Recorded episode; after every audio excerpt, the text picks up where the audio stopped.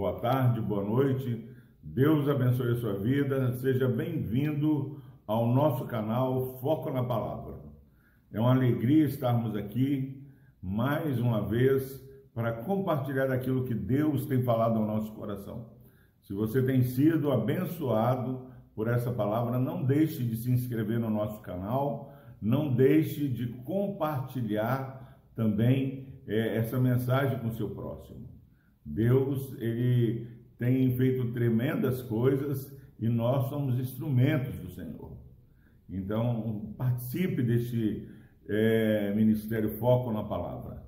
É, não perca tempo.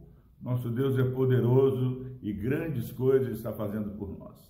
Quero, nesta manhã, hum, não sei qual horário que você está assistindo, é, começar finalmente é, trazendo algumas mensagens é, sobre o nascimento de Cristo, sobre esse momento tão precioso onde comemoramos o Natal.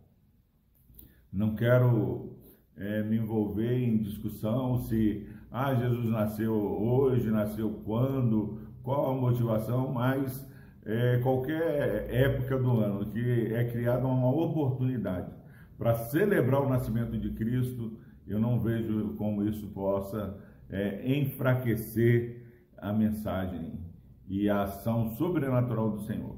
Miqueias, quero começar com um dos textos que eu mais amo na palavra quando fala sobre o nascimento do Senhor Jesus.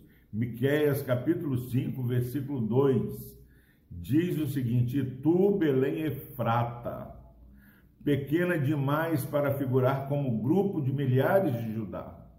De ti me sairá o que há de reinar em Israel, e cujas origens são desde os tempos antigos, desde os dias da eternidade. Graças a Deus por essa palavra preciosa. E tu, Belém Efrata, pequena demais meu irmão, minha irmã, é, mais um dia inicia-se. Como você é, se percebe nesse dia? Pequeno demais? Fraco demais? Grande demais? Saiba que não importa a nossa origem, não importa é, a, as nossas fragilidades. Deus tem uma mensagem de bênção para a nossa vida. E eu gosto muito porque Deus ele vive quebrando paradigmas. Esse livro ele foi escrito 750 anos antes do nascimento de Cristo. 750 anos. E aqui Deus está falando através do profeta Miqueias. E tu, Belém Efrata, pequena demais para figurar como grupo de milhares de Judá, de ti me sairá o que há de reinar em Israel. Deus, ele é engrandecido, ele é glorificado quando a soberania dele é percebida percebida uma soberania é, suprema, que tem a primazia. Deus ele tem uma bênção para cada um de nós. E eu amo perceber como Deus age é, nas situações onde ninguém espera. Pequena demais, mas de você me sairá o que há de reinar em Israel. 750 anos antes do nascimento de Cristo, Deus está falando de onde sairia aquele que haveria de reinar em Israel. Jesus nasceria em Belém, Efrata. Glória a Deus, meu irmão. Você e eu estamos vivendo esse dia, não por acaso na eternidade, Deus já tem um propósito de ser engrandecido em nossas vidas. Não se ache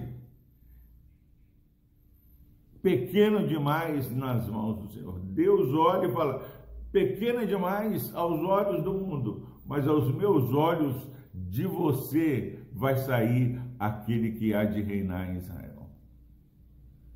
Nós somos pequenos demais, mas o nosso Deus é o Deus que faz grandes coisas naqueles que descansam na dependência do Deus eterno, Deus soberano. Então, nesse, nessa primeira meditação é sobre o nascimento de Cristo. Que eu e você possamos ser gratos, porque Deus olhou para algo que aos olhos humanos pequeno demais, mas falou assim: daí vai sair aquele que vai reinar em Israel.